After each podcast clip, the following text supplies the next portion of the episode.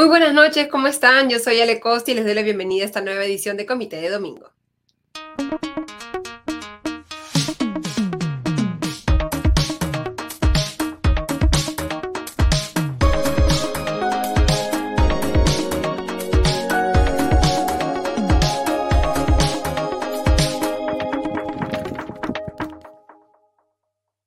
Empezamos como siempre revisando los titulares de los temas a los que vamos a entrar en detalle hoy. Para empezar, vamos a hacer una revisión de las últimas novedades eh, fiscales y judiciales del presidente Pedro Castillo y su esposa eh, Lilia Paredes, la primera dama, que tendrán que acudir mañana cada uno a sendas diligencias en la Fiscalía y en el Poder Judicial.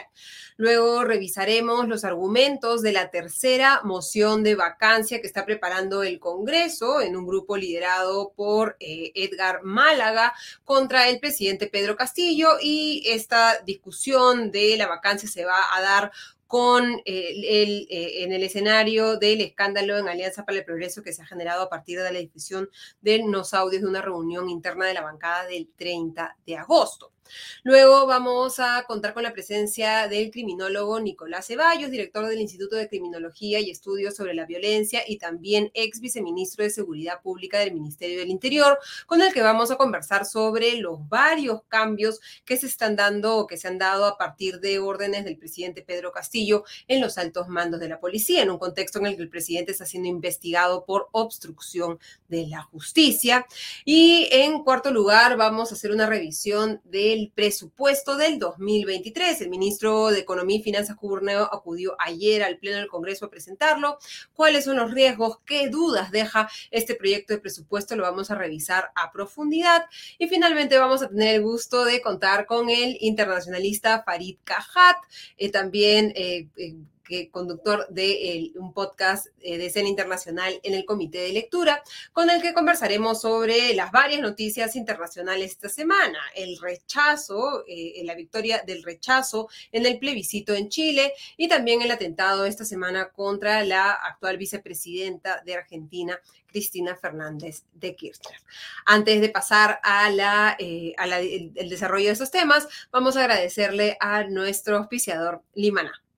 En Limaná encontrarás comida deliciosa y natural elaborada con superfoods. Ven y disfruta de un ambiente único en el corazón de San Isidro. Limaná ofrece una amplia variedad de deliciosos platos con opciones keto, paleo, veganos y vegetarianos que estamos seguros te sorprenderán. Vamos a revisar entonces los temas a profundidad con poco más de una semana luego de que se dictara la presión preventiva contra su eh, cuñada e hija adoptiva Jennifer Paredes. El presidente Pedro Castillo tendrá que acudir mañana a las ocho y media de la mañana al Ministerio Público para brindar sus declaraciones respecto a dos investigaciones fiscales. Una de ellas son las serias dudas sobre una operación de compra de biodiesel por parte de Petroperú a la empresa de un empresario cercano al presidente eh, Pedro Castillo. Y también sobre la salida de Mariano González del Ministerio del Interior, exministro que denunció al salir de este cargo que la razón de su salida había sido precisamente por haber eh, eh, seguido el pedido del equipo especial de la Fiscalía de la lucha eh, de la investigación de la, la lucha, perdón, contra la corrupción del poder de poner al coronel Harvey Colchado al frente de este equipo. Estas son las seis, recordemos las investigaciones fiscales que tiene actualmente vigentes el presidente Pedro Castillo y las declaraciones van a tener que ser dadas respecto a el caso Petroperú y también a esta fuga de eh, funcionarios en el que también se está investigando el presidente por encubrimiento potencial, un proceso nuevamente que se ha abierto a partir de de las eh, declaraciones del ex eh, ministro del Interior, Mariano González. Eh, recordemos que Mariano González denunció que no se quería poner a Harvey Colchado en este equipo que iba a liderar la búsqueda del el entonces prófugo ex secretario del despacho presidencial Bruno Pacheco, hoy aspirante a colaborador eficaz, y de la un prófugo Juan Silva, ex ministro de Transportes y Comunicaciones, cuya presunta salida del país hacia Venezuela a través de Ecuador y Colombia está siendo investigada por un equipo de policías que ha viajado hacia Colombia, según el diario La República. Alfredo Yalán, el eh, abogado de Juan Silva, ha señalado que su patrocinado no ha salido del Perú y que no tiene por qué fugarse. La primera dama, por su parte, va a acudir a una diligencia mañana también a las ocho y media de la mañana, pero no en el edificio del Ministerio Público en Abancay, sino en la sala especial penal del Poder Judicial, en la que se va a decidir respecto al pedido de la Fiscalía de dictar contra la primera dama y contra sus dos hermanos, Walter y David, 36 meses de impedimento de salida del país. Eh, recordemos, en este caso también va a debatirse la, eh, el estado de eh, Hugo Espino, que recordemos se ha acogido a la confesión sincera y que ha dado esta semana incluso o que se ha difundido, que, sea, que incluso mayores revelaciones respecto a entregas de obras irregulares por parte de el, del Estado peruano a través del alcalde de Anguía, José Medina, al contra el cual la semana pasada, como comentamos, ya se dictó prisión preventiva por 30 meses, fue trasladado el miércoles al penal Ancon 1 y la cuñada e hija putativa del presidente Jennifer Paredes también ha recibido 30 meses de prisión preventiva y el miércoles fue trasladada al penal de mujeres de Chorrillos. Según Espino, de acuerdo con el diario La República, el proyecto de construcción de un camino comunal en Anguía, en el distrito de Chota, en Cajamarca, fue entregado al grupo Parasol, empresa de Daniel Obregón Flores, uno de los promotores de la campaña presidencial de Pedro Castillo. Esta obra tiene un valor de más de 19 millones de soles y habría sido entregada a dedo a este empresario cercano al Parlamento el viernes en esta eh, ceremonia de entrega del inicio de operación de un buque de la Marina de Guerra del Perú.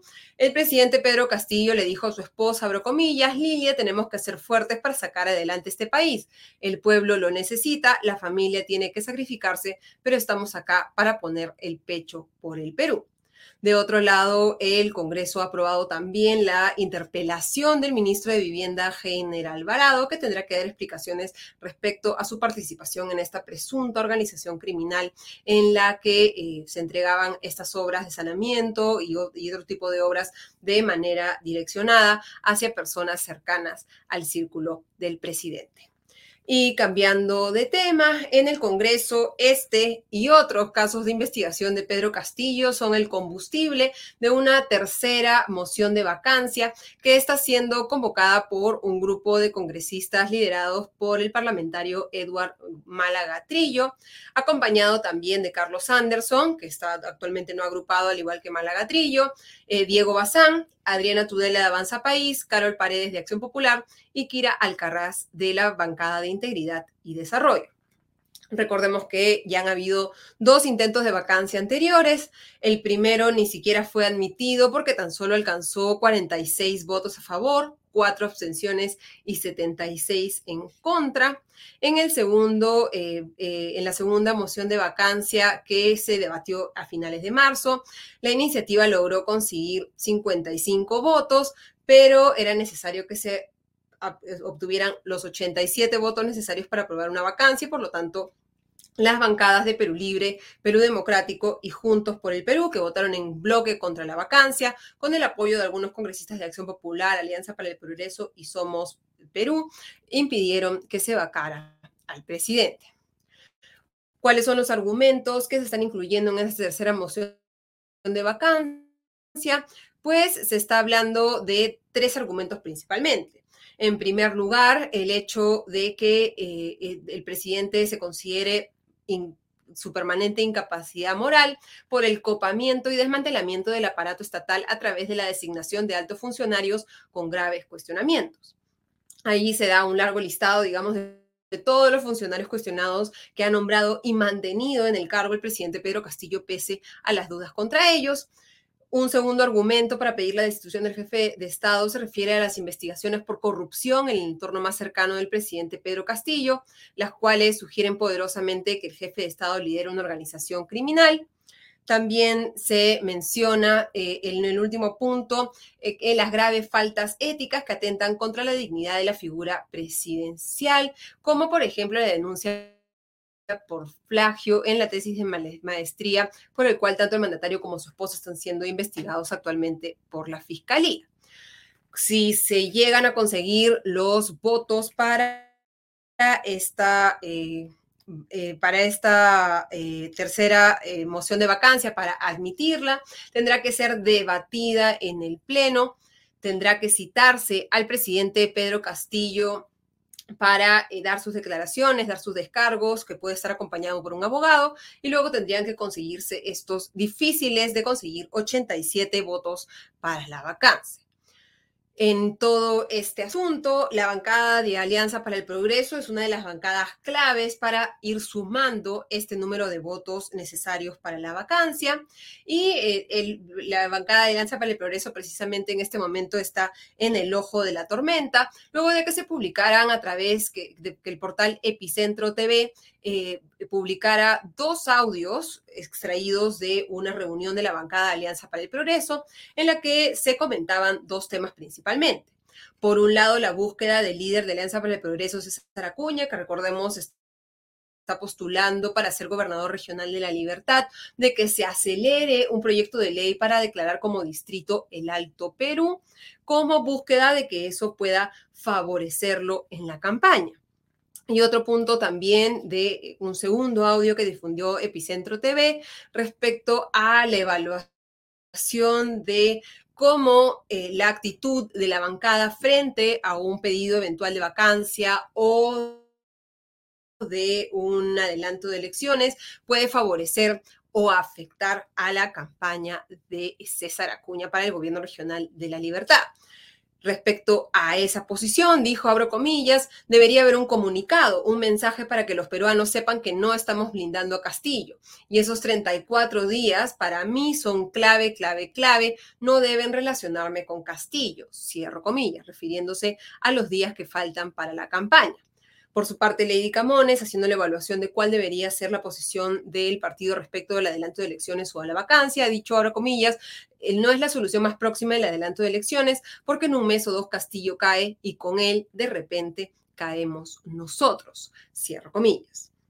La pregunta que se estaba haciendo, nos estábamos haciendo todos era quién había difundido este audio. Salió la congresista Heidi Juárez, que había sido sindicada por algunos medios de comunicación como la que había difundido este audio, a negar que ella haya sido la responsable de esta filtración, pero hoy día se ha publicado un comunicado de Alianza para el Progreso, una carta dirigida por el secretario ejecutivo nacional del partido, Luis Alberto Valdés Farías, a Heidi Juárez, señalando que la van a expulsar del partido político y del padrón de afiliados. Eso lo vamos a conversar más en detalle con eh, Diego Salazar en la sección en tiempo real, porque está siendo protagonista de todos los dominicales. ¿Hacia dónde se inclinará el Congreso? ¿Buscará una salida más fácil como, eh, o una salida, digamos, más inmediata como una vacancia? O más bien, como está pidiendo la lideresa de Fuerza Popular, Keiko Fujimori, se buscará apoyar el proyecto de ley de digna calle para una, eh, un adelanto de elecciones. Están los congresistas tratando de ver qué es lo que le genera un mayor rédito político y un menor costo político. Y también tendría que evaluarse eh, qué escenario plantea una eh, facilidad más amplia para el presidente Pedro Castillo para sobrevivir a un nuevo intento del Congreso de sacarlo y utilizar eso a su favor. Ya hoy día eh, por la noche el primer ministro Aníbal Torres ha dado una conferencia que también revisaremos rápidamente con Diego, en el que se ha hablado precisamente de estos audios y de la actitud de Alianza para el Progreso respecto a estas decisiones que se tienen que tomar en el Congreso. Y pasando a nuestro tercer tema, vamos a darle la bienvenida a Nicolás Ceballos, ex viceministro de Seguridad Pública del Ministerio del Interior y director del Instituto de Criminología y Estudios sobre la Violencia, para hacer un análisis desde tratando de ponernos un poco en los zapatos de la Policía Nacional del Perú, de qué consecuencias podrían tener las acciones que está tomando el presidente Pedro Castillo, estos cambios constantes en los altos mandos de la policía y cómo se afecta la institucionalidad de esta importante institución a través de estas decisiones del presidente. ¿Cómo estás, Nicolás? Muy buenas noches y bienvenido a Comité 1. ¿Qué tal? ¿Cuánto gusto estar con ustedes? Un placer. Muchísimas gracias. ¿Cómo se está recibiendo desde la policía estos, eh, estas decisiones de los últimos cambios? Se han cambiado al alto mando de la Policía Nacional del Perú eh, eh, en la última semana. tanto al comandante general, al jefe de Estado Mayor, al inspector general, y en el caso del comandante general es el quinto cambio en el poquito de un año que tiene Pedro Castillo en el gobierno. ¿Cómo se siente en este momento o qué efectos tiene esto sobre eh, la Policía Nacional del Perú? Mira, hay que ver esto ya a la luz de los, em, de los mensajes que la propia policía ha emitido en las últimas semanas. Hace, hace pocos días, eh, muchos policías en actividad y en retiro han dado un respaldo al coronel Colchado en algunas actividades sociales y públicas de la propia policía, mostrando ya su desencanto y su fastidio con, eh, con estas decisiones y con esta posición del Ejecutivo frente a, la labor que se está haciendo de investigación en este grupo.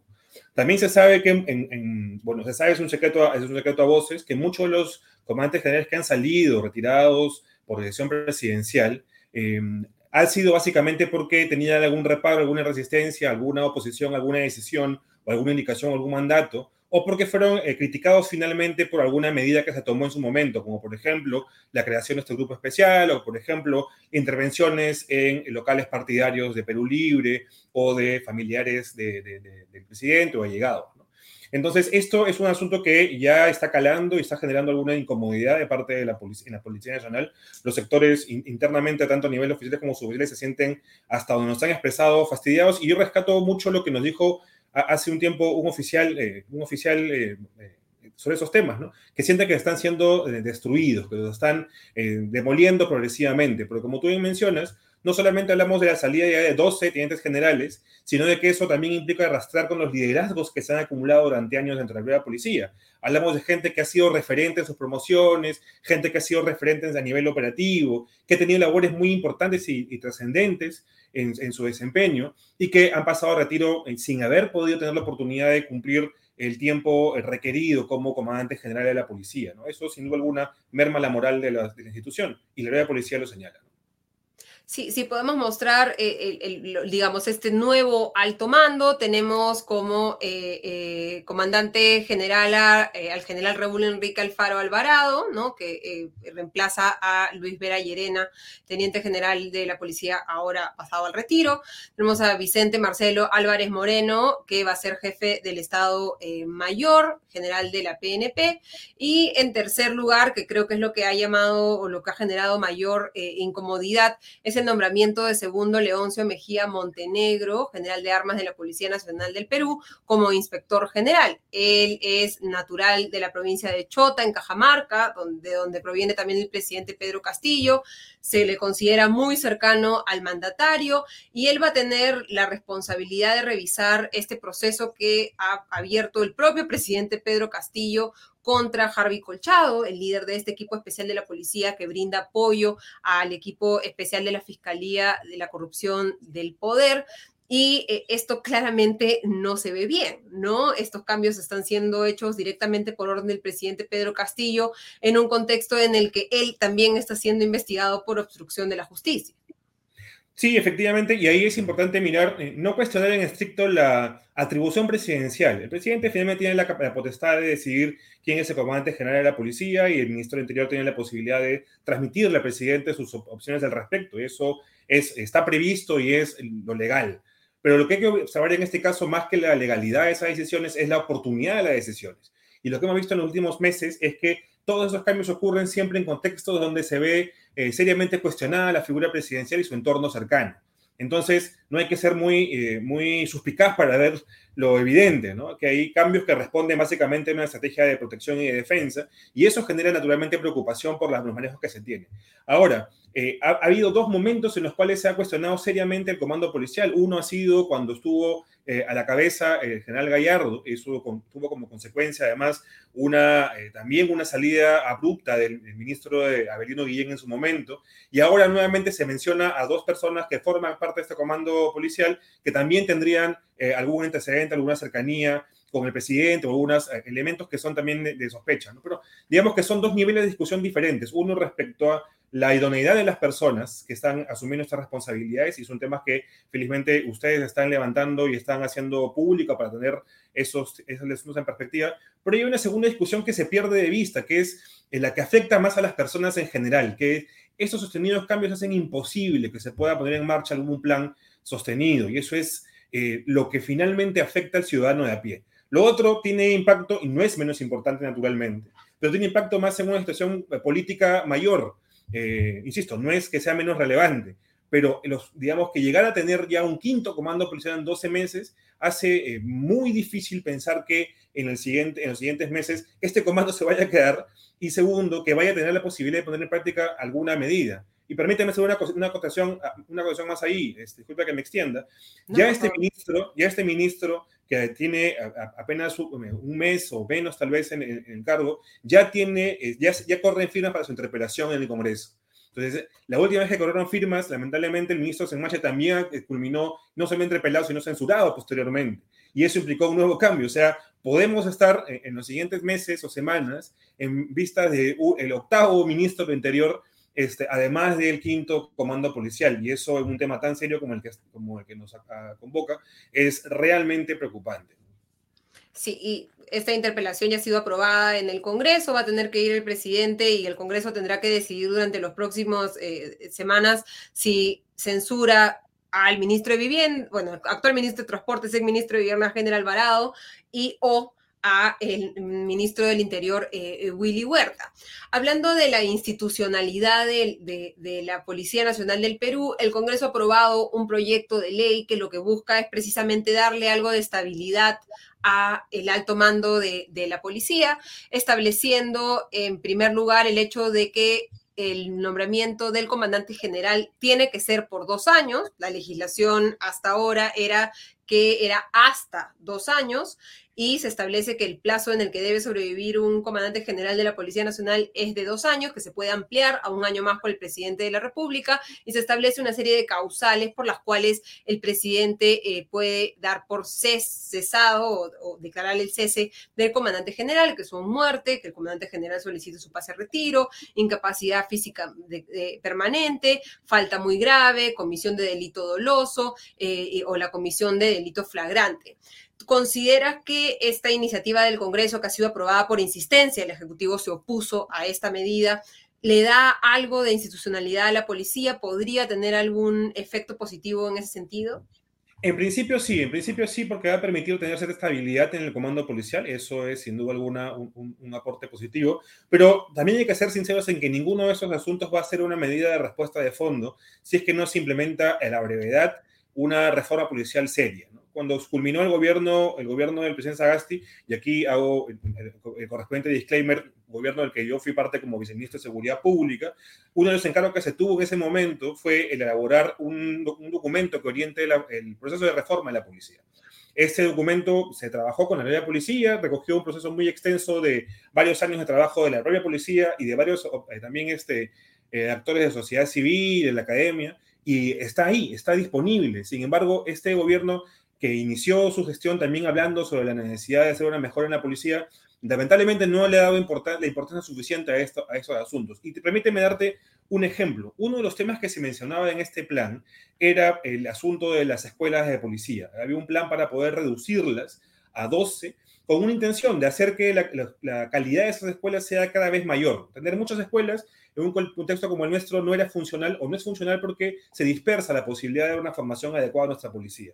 Ese plan está en stand-by, está paralizado y es muy recurrente ver que, en este, que más bien se, se escucha o se, se, comenta la posibilidad de abrir nuevas escuelas en distintas regiones, lo cual va en contrasentido lo que una reforma educativa para la policía requiere y con, con urgencia. Entonces hay necesidades que no están siendo atendidas y no están siendo miradas con la prioridad que merece, pero responde un poco a este contexto tan convulsionado político que necesita alguna eh, medida más, este, cierta estabilidad que no tenemos actualmente.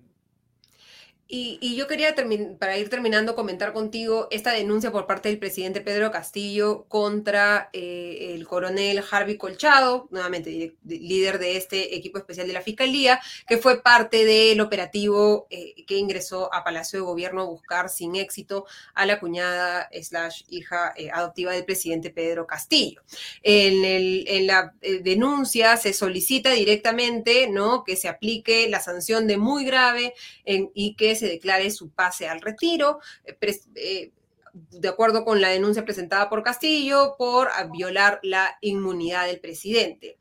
Se dice que esto es que no tiene precedente. No sé si tú conoces algún precedente de esta naturaleza en que, bueno, dado que no tenemos, no hemos tenido antes un presidente investigado por la fiscalía, entonces no tenemos antecedentes de presidentes tomando represalias contra los que lo investigan.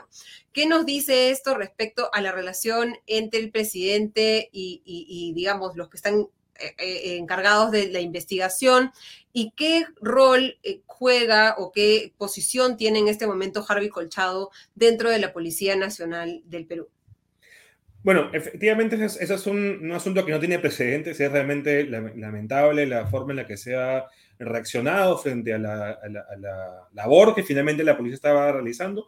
Eh, digamos que el coronel Colchado no podía oponerse a un mandato fiscal. O sea, el fiscal le ordena a la policía que haga, que haga una intervención y tiene que intervenir. No, hay, no puede salirse de ese margen porque está cumpliendo sus, sus labores. Más bien, se le hubiese podido sancionar por no cumplir con la labor que el fiscal estaba encomendando. Entonces, estaba, no, no, no guarda ningún sentido.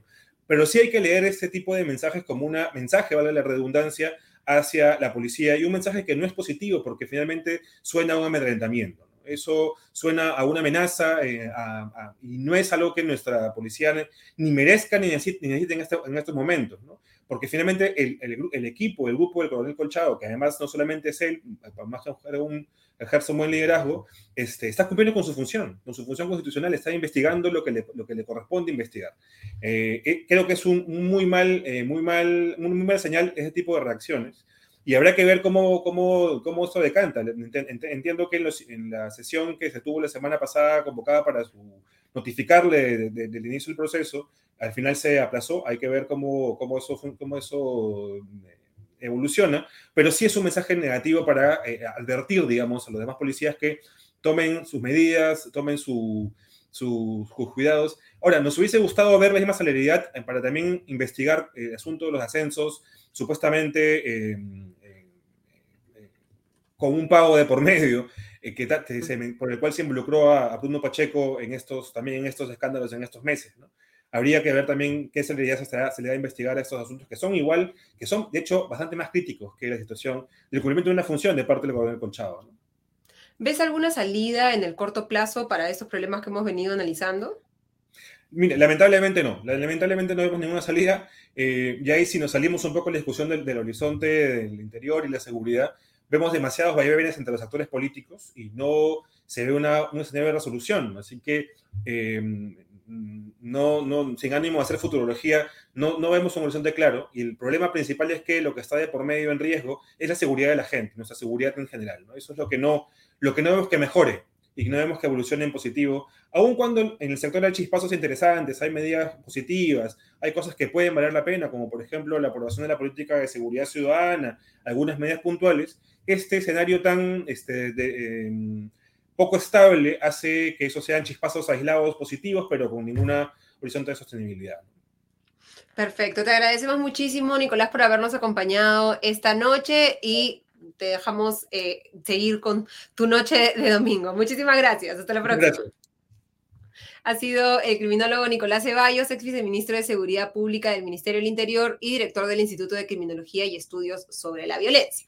Ahora vamos a entrar a mi tema favorito, el tema de la economía, en el que espero no aburrirlos demasiado porque presten atención, que es importante porque nos afecta a todos nosotros. El, presidente, el ejecutivo, el ministro de Economía y Finanzas, Burneo, han presentado, han enviado al Congreso el proyecto de ley de presupuesto del 2023, un grupo de tres proyectos de ley presupuesto 2023, cuánto se va a gastar, quién gasta cuánto, el, eh, el, proyecto de ley de endeudamiento, cuánto puede pedir prestado dinero el Estado peruano el próximo año y el proyecto de ley de equilibrio eh, financiero, que señala de dónde van a sacar los recursos para afrontar estos gastos que se están planteando para el 2023. ¿Qué es lo que está proponiendo el Ejecutivo? ¿Qué es lo que está proponiendo el Ministerio de Economía y Finanzas? El ministro acudió el viernes al Congreso a presentar su proyecto y de ahí es que estamos sacando sus diapositivas. Está proponiendo un presupuesto que en total es de 214 mil 9 millones de soles. Este, eh, este total es 17.788 millones de soles más que lo que se eh, gastó el año pasado o lo que se presupuestó el año pasado. Este es el mayor incremento de los últimos cuatro años y es un incremento que refleja la inflación, pero que también refleja un, eh, una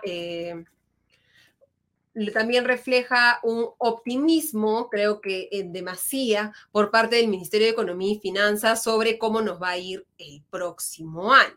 El año pasado el presupuesto eh, eh, fue, como les digo, bastante menor que este año pero lo que está también cambiando es la distribución del presupuesto entre los bolsillos del gobierno nacional, del gobierno, eh, eh, eh, los gobiernos regionales y del gobierno local. Se está incrementando la parte de la torta que reciben los distintos niveles de gobierno. Este es el cuadro de String, ya nos está haciendo caso. Disculpen, lo anterior tenía que ir con esta diapositiva. Vemos el incremento año a año, un incremento de 9%, que en términos reales, es decir, quitándole la inflación, porque la inflación le quita eh, valor a, a nuestros soles y por lo tanto para comprar lo mismo necesitamos más soles, es un incremento real de 4%, nominal de 9%. Si pasamos a la siguiente, este presupuesto total de casi 215 mil millones de soles representa también un crecimiento de los recursos para las regiones. En el 2022, eh, la parte de la torta que recibían los gobiernos regionales y locales era de poco más de 29% y en este caso va a ser de 34,2%. Hay un fuerte incremento de los recursos tanto para los gobiernos locales que aumentan 38% como para los gobiernos regionales en los que sus recursos aumentan más de 16%. ¿A dónde se van a ir los recursos? Pues los principales bolsillos a los que se van los, eh, la plata del presupuesto es al sector educación, que eh, eh, el sector salud, el sector transporte, orden público y seguridad. Estos primeros grupos concentran más del 40% del presupuesto y vemos un importante incremento, por ejemplo, en los recursos que van al, sector educación de 16,9% frente al año pasado, en salud de casi 8%, en transporte de más de 4%, de orden público y seguridad casi 8%. ¿En qué se basa este presupuesto que es, recordemos, 214.790 millones de soles? Pues en la proyección que ha hecho el, el Ministerio de Economía y Finanzas de que el próximo año vamos a crecer 3,5%, luego de este año crecer 3,3%. Esto es parte del documento que les comentaba hace un par de semanas, el marco macroeconómico multianual, una especie de Biblia de proyecciones del Ministerio de Economía y Finanzas que define, viendo desde ahora, qué podría pasar en el futuro. Esto se fundamenta eh, en, eh, en, una esperanza del eh, Ministerio de Economía y Finanzas respecto al dinamismo de la economía peruana pese a un escenario negativo internacional. Como vemos en la siguiente diapositiva, se está haciendo un reajuste respecto a las proyecciones de cuánto va a crecer el mundo cuánto va a crecer Estados Unidos, cuánto va a crecer China, cuánto va a crecer la zona euro, lo cual nos afecta directamente porque estos son nuestros principales socios comerciales. Mientras menos crezcan nuestros socios comerciales, menos materias primas y menos productos demandarán y por lo tanto menos podremos exportar nosotros y eso golpeará definitivamente nuestra economía. Como ya hemos hablado, el Perú es altamente cobre dependiente y se está viendo una tendencia a la baja del precio del cobre. ¿En qué se fundamenta entonces este optimismo del Ministerio de Economía y Finanzas respecto a este crecimiento de 3,5% para el próximo año? Un crecimiento que supera en un punto porcentual el 2,5% que esperan todos los analistas del Perú y del mundo para la economía peruana, pues en un plan de reactivación económica que va a ir en tres ejes de acuerdo con el ministro Burleo. Reimpulso al gasto privado, aceleración de la inversión pública y recuperación de la confianza. Sin embargo, pese a que lo que se busca es recuperar la confianza, este plan de reactivación económica había sido anunciado para esta semana y pese a eso, el ministro Burneo el viernes ha dicho que recién va a presentarse la próxima semana. Es decir, el ministro ha ido a presentar el viernes ante el Congreso un presupuesto que ha definido una serie de gastos pensando en los ingresos que va a tener el Estado por los efectos de un plan de reactivación económica que todavía no se conoce. Conocemos algunos lineamientos, cuáles van a ser los conceptos de las medidas, pero no lo más importante que es el cómo si vamos a la siguiente, este plan de reactivación económica, lo que en cálculos del Ministerio de Economía y Finanzas va a hacer, va a ser incrementar en más de 22 mil millones de soles los recursos ordinarios, la recaudación del Estado peruano, lo que ingresa por impuestos, fundamentada en esta recuperación de la actividad económica. El MEF está entonces diciendo el próximo año va a entrar más plata y nosotros vamos a poder gastar más. ¿De dónde va a salir esa plata? Si vemos la siguiente, vemos que en el caso de los recursos naturales, les mencionaba el cobre, va a haber un menor dinamismo el próximo año, eso lo reconoce el Ministerio de Economía y Finanzas, pero dice que se va a compensar con los ingresos de otros sectores que no están asociados a los recursos naturales y que van a ser impulsados también por este plan de reactivación económica que recordemos todavía no se conoce. ¿Cuál es el riesgo que genera esto? Que el Ministerio de Economía y Finanzas esté siendo demasiado optimista respecto a los ingresos que va a tener el próximo año el gobierno y por lo tanto cuánto está proponiéndole al Congreso que se gaste, pues que se está dejando muy poco espacio para poder cumplir las reglas fiscales. Hace muy poco, en el mes de agosto, se promulgó una ley presentada por el exministro de Economía, Oscar Graham, ya aprobada por el Congreso, que planteaba nuevas reglas macrofiscales. ¿Qué son las reglas macrofiscales? Pues reglas, como dice su nombre, que se tienen que cumplir en materia del déficit fiscal, la diferencia entre lo que ingresa y lo que sale del Estado peruano, y la deuda, cuánto, cuán endeudados estamos, tanto a nivel externo como a nivel interno esta ley que tiene que ser cumplida a rajatabla porque ya las instituciones de calificación crediticia que dicen qué tan confiable es el Perú para que los otros para que los agentes internacionales nos presten plata si lo necesitamos, ya nos están mirando un poco de costado por la altísima incertidumbre política local. Por eso es que tenemos que cumplir este marco se ha planteado en esta ley que el déficit fiscal para el próximo año sea 2,4% y el presupuesto del Ministerio de Economía y Finanzas se ha diseñado, como lo vemos en el cuadro, para que el próximo año el déficit sea exactamente 2,4%. ¿Esto qué significa? Pues que si le falla el cálculo al MEF respecto a este impulso eh, increíble que le va a dar a la economía peruana este plan de reactivación económica que todavía no conocemos, hay muy alto riesgo de que incumplamos esa meta que además nos hemos autoimpuesto. Nadie nos ha dicho que digamos que el próximo año el déficit fiscal va a ser 2,4%, sino nosotros mismos y por lo tanto si lo incumplimos es más complicado.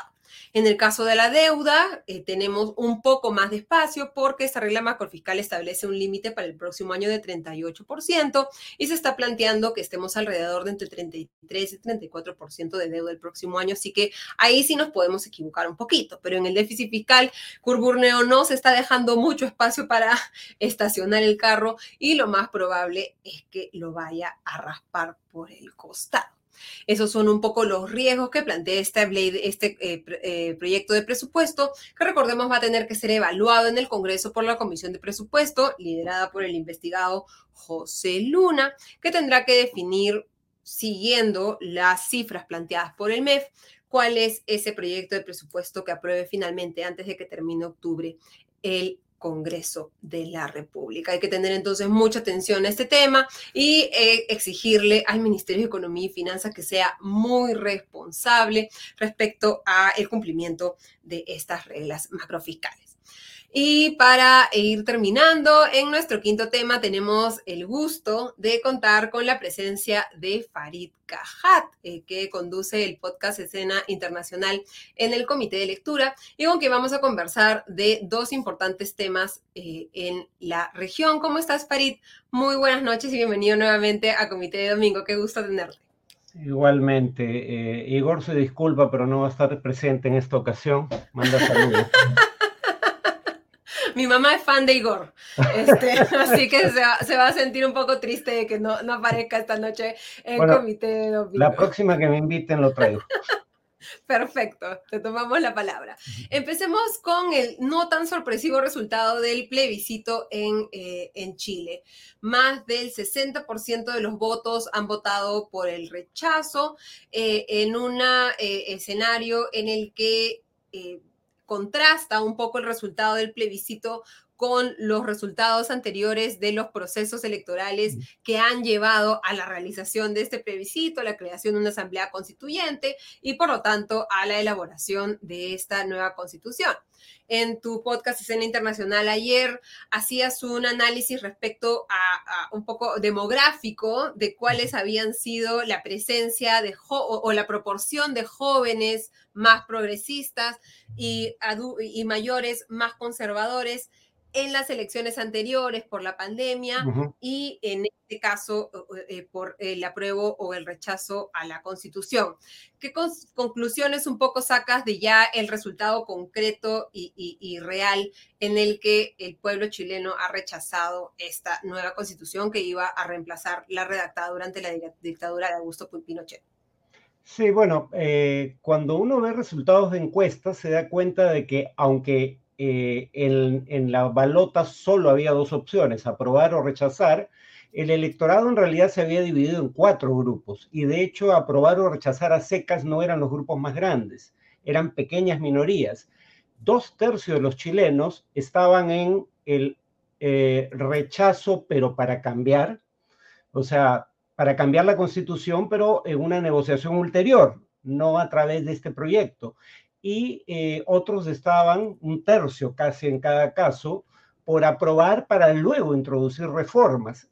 Yo creo que la derecha fue más astuta en esta ocasión que la izquierda, porque los principales grupos de derecha, Renovación Nacional y la UDI, uno, se distanciaron del Partido Republicano, al que habían apoyado en las elecciones de segunda vuelta, porque su candidato fue el que llegó a segunda vuelta con Boric, que querían mantener la constitución actual con cambios menores. Y dijeron, si se rechaza esta constitución, eso no es el final del proceso, porque entendían que sí había una proporción significativa de chilenos, una mayoría, que querían cambios constitucionales, pero no necesariamente los que se introdujeron en este proyecto.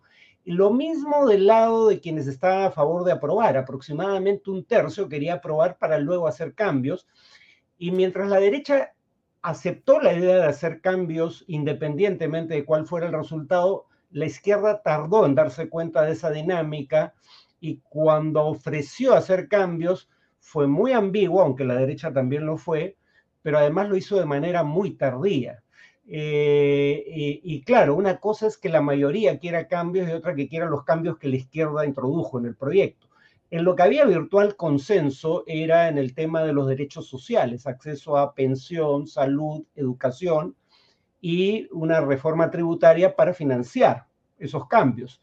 Pero el tema de la plurinacionalidad o el tema del aborto no suscitaban eh, la misma, el mismo respaldo y, y, eso se reveló en el resultado.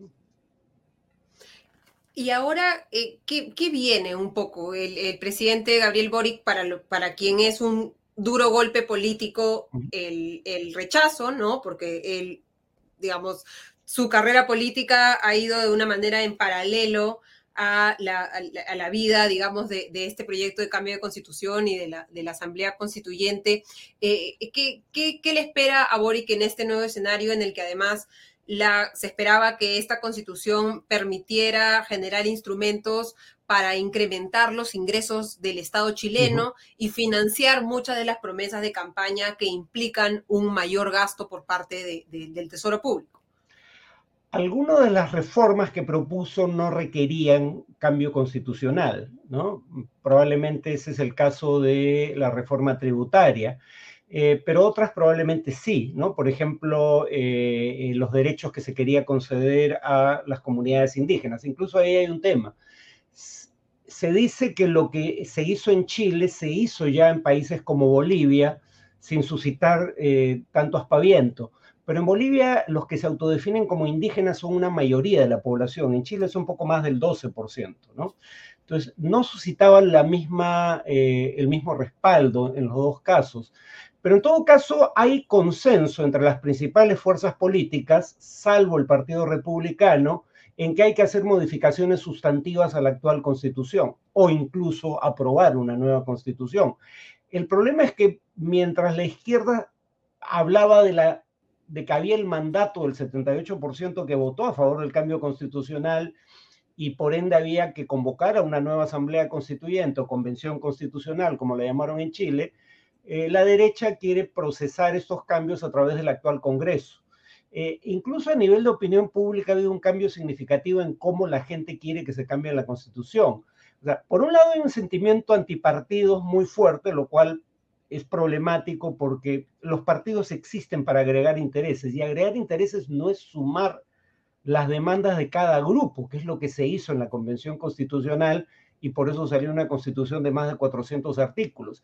Agregar intereses es priorizar, establecer si introducir ciertos cambios va a recibir suficiente apoyo electoral, eh, establecer si va a haber fondos públicos suficientes para financiar todo lo que se aprueba.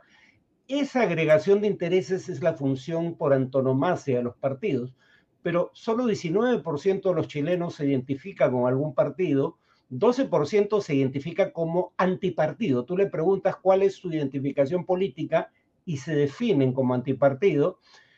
Entonces querían a gente del pueblo en la convención constituyente, eh, gente como uno, era un poco la, la apreciación, gente como el promedio de los ciudadanos, y ahora resulta que eso tampoco les gustó.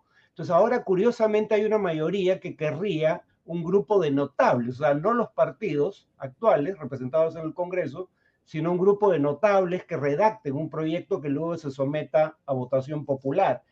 Mi presunción es que lo más probable es que eso las reformas se canalicen a través del Congreso y tal vez haya un nuevo referéndum la ventaja con eso es que sería la vía más rápida, o sea, porque si estamos hablando de otro año y medio de incertidumbre, eh, eso va a afectar, eh, digamos, el desempeño de la economía, ¿no? Porque las reglas de juego están en la picota desde hace año y medio, estaríamos hablando de un año y medio más, es demasiado.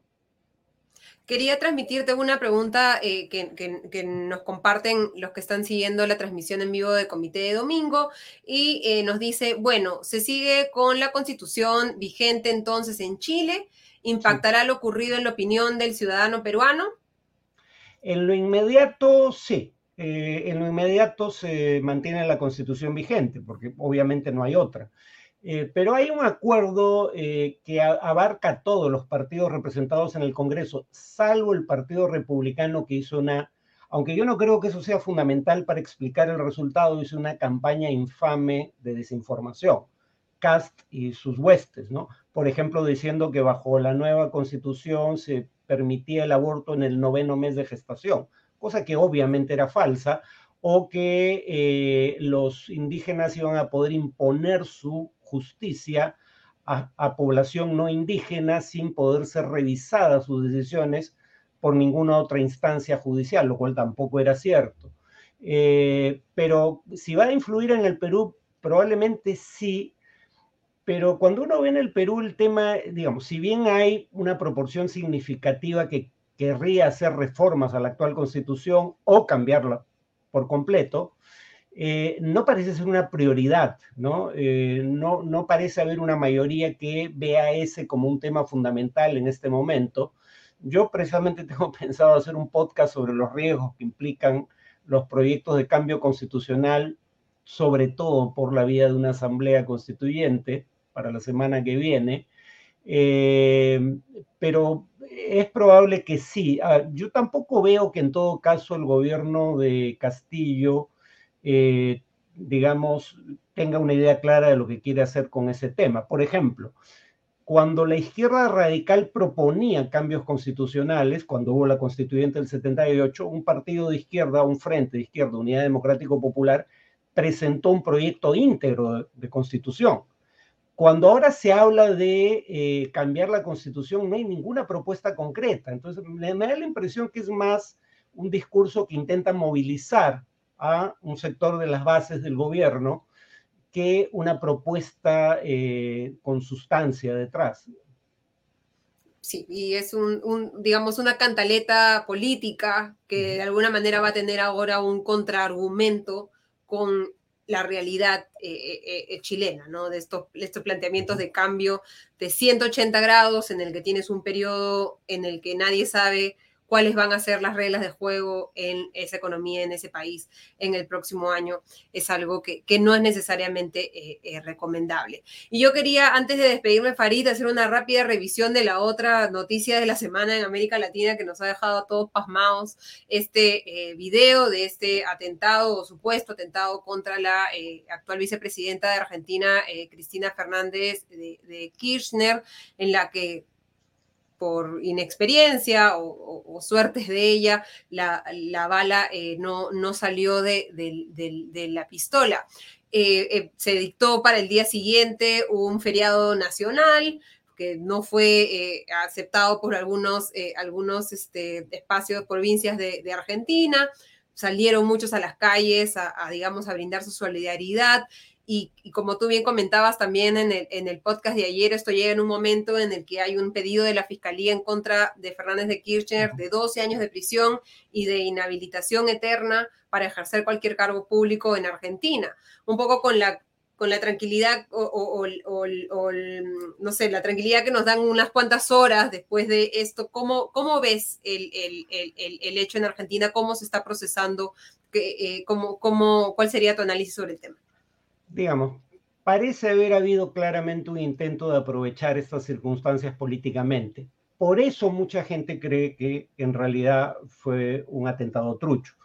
Pero una cosa es que el atentado haya sido no real y otra que, independientemente de cuál sea el caso, se intenta aprovechar. O sea, si fuera un atentado real, que yo creo que lo fue, eh, igual iban a intentar aprovecharlo. No digamos, eh, podrían haber inventado cualquier otro pretexto. Ahora, el tema es que además ya empiezan a surgir historias muy curiosas, ¿no?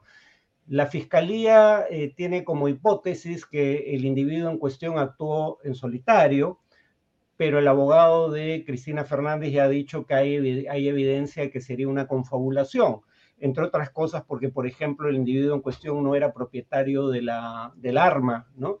Eh, en segundo lugar, eh, este, intentaron desencriptar su, celular y, se ha, digamos, aparentemente se ha borrado la información, o al menos esa es una de las versiones, y ahora no queda claro si eso fue por el intento de ingresar sin clave al contenido o, la información todavía está ahí y simplemente no han hallado la forma de, digamos, de acceder a ella. Eh, ha surgido información en general que tiende un manto de misterio sobre esto. O sea, es tan raro lo que está ocurriendo que yo, aunque yo sí creo que fue un intento de, magnicidio, eh, creo que es comprensible que haya sus eh, susceptibilidades respecto a lo que realmente ocurrió especialmente en un escenario de tanta polarización como la, que, como la que se encuentra en este momento Argentina.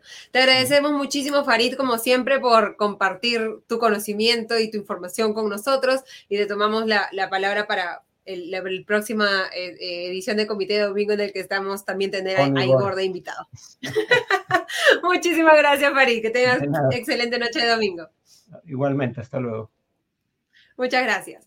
Y ahora, sin más dilación, pasamos a su sección favorita, Meme Realidad con Mateus Calderón. ¿Cómo estás, Mateus? Muy buenas noches. Adelante.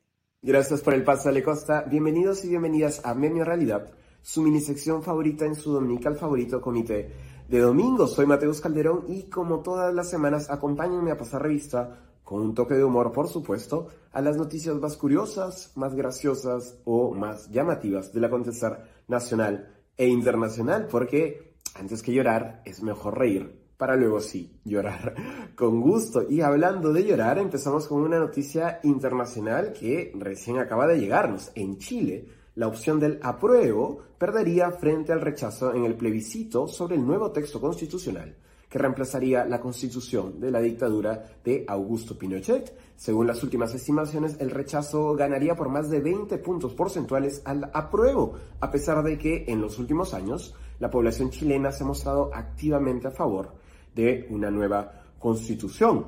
El más feliz con las noticias del triunfo del rechazo no es otro sino el peruano español Mario Vargas Llosa, que ahora podrá afirmar que no todas las opciones políticas que él apoya terminan perdiendo en las urnas. Oficialmente se acabó la maldición de Vargas se acabó la mufa. y en noticias locales, pasando al plano local, en lo que ha sido el tema de la semana en la sección política, sin duda alguna, el presidente del partido Alianza para el Progreso y empresario César Acuña fue expuesto durante una conversación con congresistas de la bancada homónima, en la que, entre otras cosas, presiona a la presidenta del Congreso, Ley de Camones, de Alianza para el Progreso, para que acelere la aprobación de un proyecto de ley que lo favorecería en las próximas elecciones regionales. Una sorpresa, pues, para absolutamente nadie, porque se trata de César Acuña, el mismo que fue grabado diciendo que una victoria electoral garantizaría, cito, plato como cancha para sus correligionarios en la libertad. Y a propósito de César Acuña, la Universidad César Vallejo se vio envuelta en una nueva polémica esta semana después de que un investigador extranjero denunciara que un artículo de su autoría fue traducido al español y presentado como tesis de grado de la carrera de Ingeniería Ambiental y que esta tesis fue aprobada y publicada sin problemas por la universidad. La presidenta ejecutiva de la Universidad César Vallejo y ex defensora del pueblo Beatriz Merino señaló vía Twitter lo siguiente, y aquí estoy citando la palabra por palabra. Según la ética académica, es inadmisible que existan aspirantes a profesionales que plagien. Rechazo esa práctica. Se sancionará de manera drástica a quienes resulten responsables. No permitiremos prácticas inaceptables en el mundo académico. El tuit de Merino, por supuesto, tiene tanto valor como la tesis plagiada que está rechazando, es decir, ninguno, porque literalmente trabaja para un hombre que plagió no solo varias tesis, sino un libro completo, César Acuña, cuya universidad además avaló la tesis plagiada del presidente Pedro Castillo. En otras noticias locales, el candidato del movimiento de izquierda Juntos por el Perú a la alcaldía de Lima, Gonzalo Alegría, propuso armar a los serenos y que estos en la práctica sean privatizados y reemplazados por vigilantes de empresas privadas porque nada grita izquierda moderna como armar a los serenos, a estos serenos. Un joven de 24 años quien fue asesinado de un balazo en el pecho y eh, la persona quien habría realizado estos disparos se trata de un sereno de la municipalidad de Independencia. No obstante, y como siempre se puede estar peor, el candidato del partido de derecha Renovación Popular a la alcaldía de Miraflores, Carlos Canales, señaló que había que educar a las personas que venían de, cito, zonas agrestes para que éstas no orinen en el distrito. Imagino que con zonas agrestes se refiere a los bares de la calle Shell de Miraflores. Atacar a esos meones. y en noticias del espectáculo, cientos de fans de las redes sociales han puesto el grito en el cielo por la introducción de personajes de piel morena en series como El Señor de los Anillos, y La Casa del Dragón, ambas situadas en una mitológica edad medieval. Los personajes negros, han argumentado, serían parte de un nuevo movimiento de inclusión forzada y wokeness y romperían la fidelidad a las tramas originales y no se ajustarían a la realidad de esos mundos. Porque claramente podemos tener dragones, ogros, elfos, árboles vivientes, águilas con conciencia humana, hobbits, pero no personajes de piel negra por supuesto. Eso es todo por hoy. Conmigo será hasta la próxima semana. De vuelta contigo, Ale Costa. Muchísimas gracias, Mateus. Este, un tema que no ha estado en meme realidad, pero creo que ha sido uno de los temas más graciosos de la semana, es la confirmación respecto a cuáles eran un poco las labores que había cumplido Antauro Humala en, los respectivos penales para lograr acumular las horas que le permitieron eh, eh, eh, salir de manera anticipada de la prisión. esa era un poco la razón del polo para los que preguntan en los comentarios, un poco ser parte de, meme realidad a través de, esta representación de, Hello Kitty, pero claramente no es un apoyo a, Antauro Mala, ni mucho menos, que está completamente en las antípodas de cualquier posición mía en temas políticos, económicos, morales y demás. Ahora pasamos a la sección en tiempo real con Diego Salazar para revisar qué ha sucedido en los dominicales y también de manera paralela a los dominicales. ¿Cómo estás, Diego? Muy buenas noches, bienvenido. Hola, Ale, ¿cómo estás? Buenas noches. Pues ha estado la cosa... Movida. Hubo, hubo contraprogramación de parte del Ejecutivo. Ahora comentamos en, profundidad. El, nuevo, dominical de Aníbal Torres. Ha habido cosas interesantes fuera del tema principal de coyuntura, pero me parece que se las vamos a dejar para mañana a gusto, así que los suscriptores de comité no se pierdan mañana el podcast de Augusto Tausen, porque hoy no vamos a comentar más que el tema central, porque bueno, ya sabemos que el Congreso peruano y la oposición no tienen límite en su capacidad de dispararse en el pie, así que no ha habido más tema fuera de algunos reportajes puntuales, que lo ocurrido en el famosísimo ya audio en, el que de esta conversación entre, ay, estoy todo despeinado, entre Lady Camones, César Acuña y otros miembros de Alianza para el Progreso. Te voy contando. Y bueno, esto ha llevado a esta rueda de prensa que supuestamente era parte del el Consejo de Ministros de ayer, pero parece que se les hizo tarde, no querían agarrar el tráfico en la Javier Prado, así que la, la pasaron y han, han, salido hoy con todo a contraprogramar a todos los dominicales, nosotros incluidos. Sí. Eh, mientras ocurría la conferencia, vamos por orden aquí un poquito para poner en autos a todo el mundo y a ti también, porque has estado ocupada conduciendo. Primero, nos, primero supimos que Lady Camones había enviado una carta al secretario general de Alianza para el Progreso, el señor Luis Valdés Frías, en donde solicita la licencia de militancia del partido mientras cumple sus labores como presidenta. Voy a leer textualmente.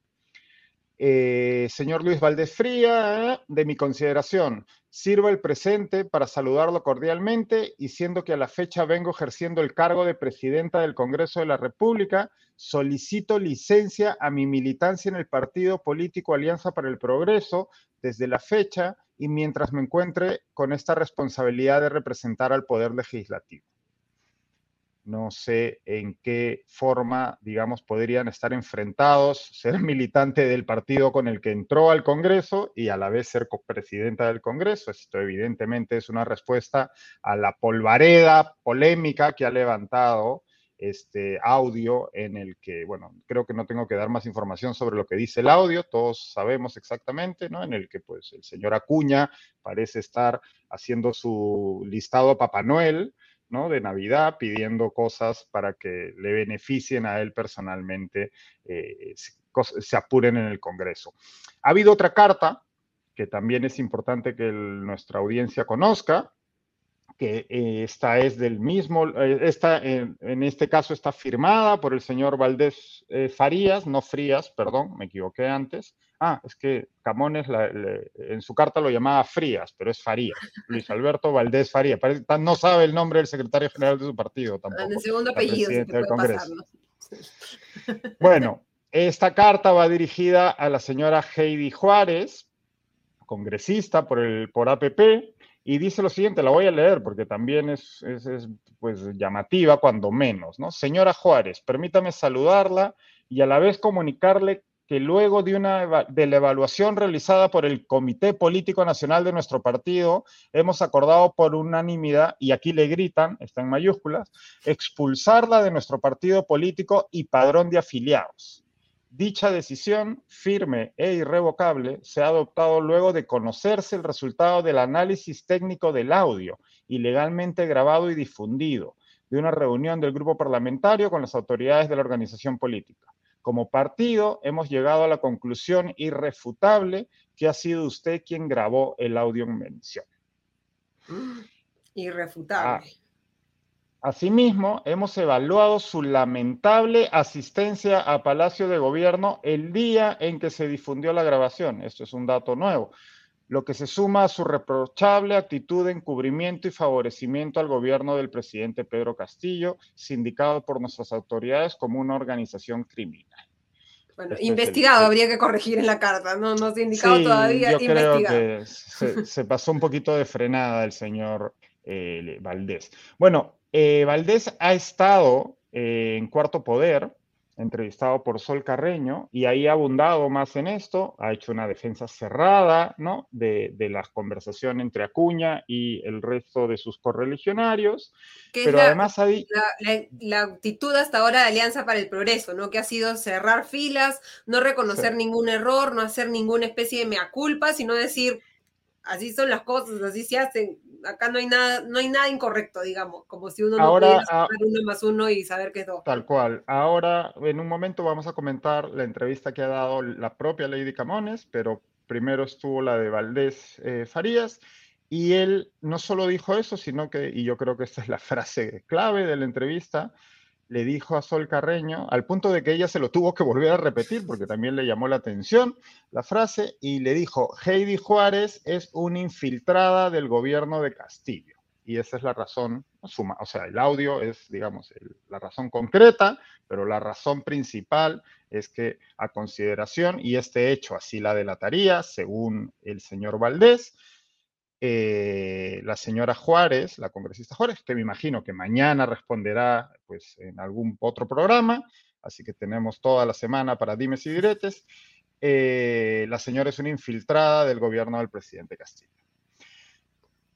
Pasamos a, bueno, eh, no es el único que ha sido entrevistado, el señor Valdés en punto final habló, que ya ha venido hablando el resto del día, el congresista Carlos Anderson, a quien sabemos que le encantan las cámaras, eh, salió a pedir la renuncia de, Lady Camones a la mesa directiva del Congreso, mientras que por otro lado, el congresista Eduard Málaga salió a intentar poner paños fríos y a pedir que se concentre el Congreso pues, en la remoción de vacancia que él está promoviendo, ¿no?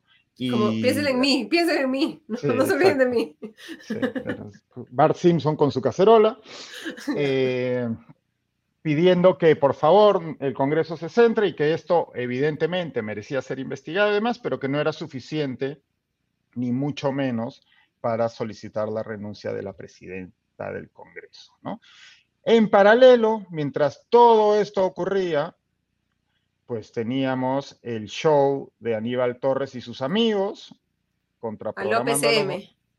Exacto, al OPCM, ¿no? Este formato nuevo que ya vienen implementando desde hace unas semanas y ahí se despacharon con todo nuestros amigos ministros del gobierno de Pedro Castillo. Eh, te voy a dar solo los, los, los greatest hits aquí. Primero, Aníbal Torres dijo que la mesa directiva debe dar un paso al costado, ¿no? Así, de manera tajante, clara. Entre medias, arremetió contra la prensa, contra, ya sabemos, la cantinela habitual del, del, primer ministro Torres, ¿no? La culpa de todos de los medios, que no cuentan. De hecho, se quejó de que Cuarto Poder, o bueno, que algunos medios no estaban hablando de este tema, cuando pues en realidad todos los medios están hablando de este tema, ¿no? Pero bueno, eso dijo Torres.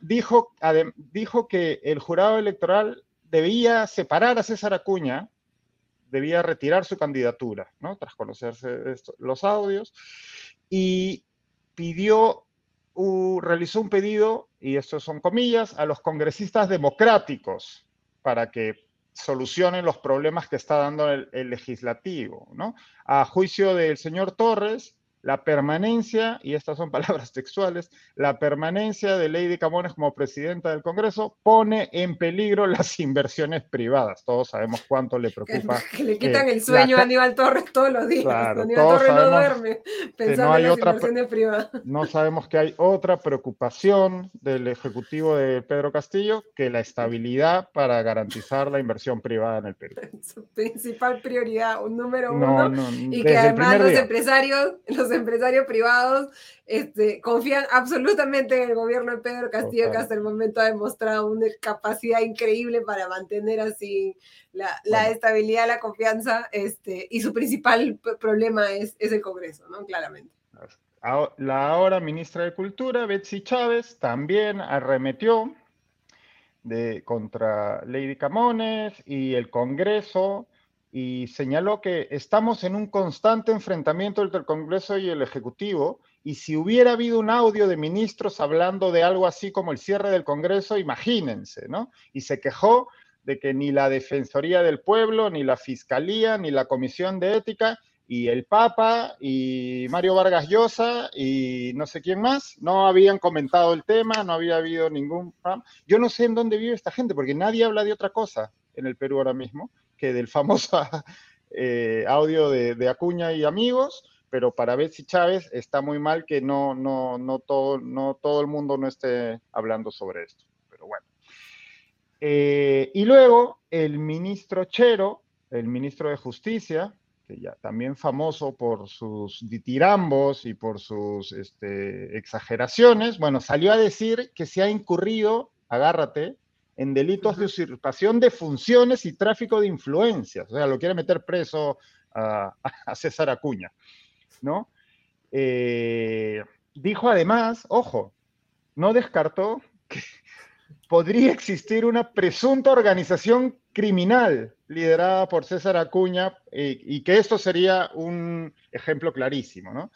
Yo creo que... Devolviéndosela hacia al, al, país todas las investigaciones por organización criminal de Pedro Castillo. un homenaje a un homenaje a Serena Williams, ¿no? Así, passing shot, devolviéndosela al Congreso, ¿no? Ya, esto es una organización criminal. O, a ver, como todos los domingos, aquí creo que vale la pena que hagamos un pequeño llamado a la calma y mesura, ¿no? La conversación que hemos escuchado, por supuesto que es grave, por supuesto que revela pues las malas artes políticas del señor César Acuña, que por el otro lado, como bien decía Mateos antes, pues no son sorpresa, para nadie, no, son sorpresa. para nadie, pero pues hay que bajarlo eh, un cambio. Ya sabemos que eso no va a ocurrir porque pues tanto Congreso como Ejecutivo como el oficialismo y la oposición tienen su personal batalla todos los días y lanzándose a ver quién se lanza más heces el uno al otro, pero yo creo que a nuestra audiencia sí le podemos pedir que ponga las cosas en su justa perspectiva. Y en este caso, siendo que esto es grave, siendo que lo que está intentando hacer Acuña es lo que ha intentado hacer en toda su vida política y la razón por la cual pues, los votantes lo han rechazado cada vez que ha postulado a la presidencia y en este caso es ahí donde debe decidirse esto. Y por otro lado, el Ejecutivo está intentando hacer uso, pues, de la pelota servida que le deja el Congreso, como siempre, además, ¿no? Porque este Congreso es increíble. Cada vez que el presidente Castillo y su Ejecutivo tienen un problema, aparece el Congreso a regalarle un, hacerle un, ofrecerle un ramo de rosas o, similar para sacarlo de, sacarlo de apuros, ¿no? Pero bueno, como te decía, Además, eh, en Panorama, la periodista Rosana Cuevas entrevistó a la presidenta del Congreso, a Lady Camones. La entrevista fue, eh, de nuevo, los hechos son graves, creo, y merecen ser este, censurados y que se discutan al respecto, pero la entrevista fue curiosamente más adversarial de lo que uno esperaría. Se la veía como muy eh, combativa a Cueva en este tema y Lady Camones fue muy clara en su mensaje, ha repetido lo que ya ha venido diciendo, ¿no? que no, no hay... Voy a leer algunas frases textuales. Sí, por favor. Ella ha estado muy serena, la verdad, pese a la arremetida de, de, la periodista, me dice, no, en ningún momento he tenido contacto ni he pedido nada a la Comisión de Descentralización.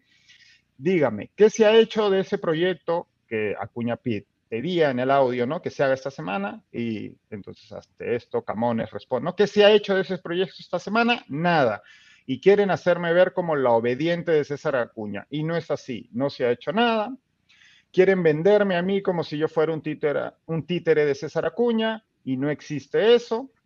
Y desde el Ejecutivo se está queriendo hacer ver que César Acuña está dirigiendo el Congreso y eso es falso. ¿no? El mensaje está claro, el mensaje es de... A esto se suma que, bueno, ha señalado que es una conversación política, que la reunión era para ver el asunto de la vacancia y cuál iba a ser la posición del partido y, del, y, ¿no? y de la mesa directiva que ella dirige y que al final es una conversación política. De, de hecho, señaló en un momento ¿no? que se quiere penalizar las conversaciones políticas. Eh, y bueno, ella ha estado en sus 13, pero confieso que me llamó la atención lo combativa que estaba Rosana Cueva y de la misma manera Sol eh, Carreño con el señor Luis Valdés. Me parece que este tema no se va a diluir rápidamente. Creo que, de hecho, no, eh, bueno, lo hemos visto con la expulsión de, de Alianza para el Progreso de la congresista Juárez, eh, yo creo que... Que había además salido en una entrevista en RPP Noticias a negar que ella haya sido la que difundió el audio y a pedir una investigación profunda y que se aclare, porque no Pues solamente ya le hicieron la congresistas, sino que investigación. habían otras personas. Ya le hicieron la investigación en el partido y la justiciaron rápidamente. Entonces, pues me parece a mí, y esto, lo, lo- ¿no? Más allá de que hoy ha dominado todos los dominicales con distintas entrevistas, me parece que por lo agresivas que estaban las periodistas en sus entrevistas, me parece que este es un tema que, va, que los periodistas no van a soltar rápidamente y está claro que el Ejecutivo tampoco. ¿No? Esta rueda de prensa hoy día de Aníbal Torres y amigos ha sido una muestra clara de que van a intentar utilizarlo lo máximo posible. Ya han pedido directamente la renuncia de la mesa directiva del Congreso, han culpado de todos los males del país al Congreso y todos sabemos que el Congreso tiene muchísimos defectos, más de los que podríamos este, relatar en este breve espacio, pero el Ejecutivo tiene mucha responsabilidad y está haciendo uso de este episodio grave para pues intentar eh, tirar la pelota hacia la otra cancha. ¿no? Claro, sobrevivir con este tanque de oxígeno todo lo posible, todo lo que le dé el tanque Como de oxígeno. como ha venido haciendo desde 28 de julio de 2021. Y lamentablemente, como dices, la oposición se la deja así, servida Se la deja y facilita. a puerta de, a puerta de gol. Listo. ¿Algún otro tema, Diego? Creo que ese ha sido el, tema principal. Eh, ha sido el tema dominante. Avi, eh, hay una denuncia que de hecho ya había aparecido, me parece, previamente en el comercio, si no estoy equivocado, respecto a una serie de deudas que tendría el hermano del el premier Aníbal Torres, cuya empresa debe bastante dinero al, al al Estado en impuestos y que además su empresa había contratado anteriormente con el Estado y se han firmado unas adendas a esos contratos, ¿no? Hay quien eh, señala, pues, que está impedido por ley, hay quien señala que al ser adendas, pues, no es exactamente lo mismo que que contrate con el Estado. Durante la conferencia de prensa, una periodista le preguntó al señor Torres, le- por alguna razón extraña, le cedió la palabra a la ministra Chávez. La ministra Chávez se encargó de remarcar cinco veces que, que el periodista que había preguntado era de Willax y que, no y que usted tiene otros canales para que le atendamos sus consultas y aquí hemos venido a hablar de Lady Camones y del Congreso, así que no friegue. Luego se insistieron y ya el ministro Torres dijo que él no tiene nada que ver con las deudas de su hermano y con los negocios de su hermano y que si su hermano debe dinero lo tiene que pagar. Vamos a ver qué pasa. Ese ha sido el otro gran tema. Eh, y luego el resto han sido más eh, eh, algunos testimonios que ya hemos conocido durante la semana de la declaración de Hugo Espino y algunos detalles adicionales sobre las investigaciones fiscales que siguen su curso. Perfecto. Muchísimas gracias, Diego, por este excelente resumen de la novela de APP en esta edición domingo por la noche, novela que seguramente vamos a seguir viendo eh, durante los próximos días, hasta, como le digo, que le dé el oxígeno a, este tema y el, Ejecutivo pueda mantenerse a flote. Así es, así venimos viviendo ya un año y medio casi. Bueno, a descansar, Diego. Muchísimas gracias. Que tengas excelente noche de domingo. Nos reencontramos en siete días. Bye. Queremos agradecerle a cada uno de ustedes por acompañarnos en esta transmisión de Comité de Domingo, pedirles que nos dejen además de sus comentarios y preguntas, temas que de repente quieran que nosotros revisemos en las próximas semanas, que nos dejen también un like y que se puedan suscribir a la página del Comité de Lectura. Nos ayudan muchísimo con esas pequeñas acciones. Muchísimas gracias entonces. Nos reencontramos el próximo domingo. Hasta entonces.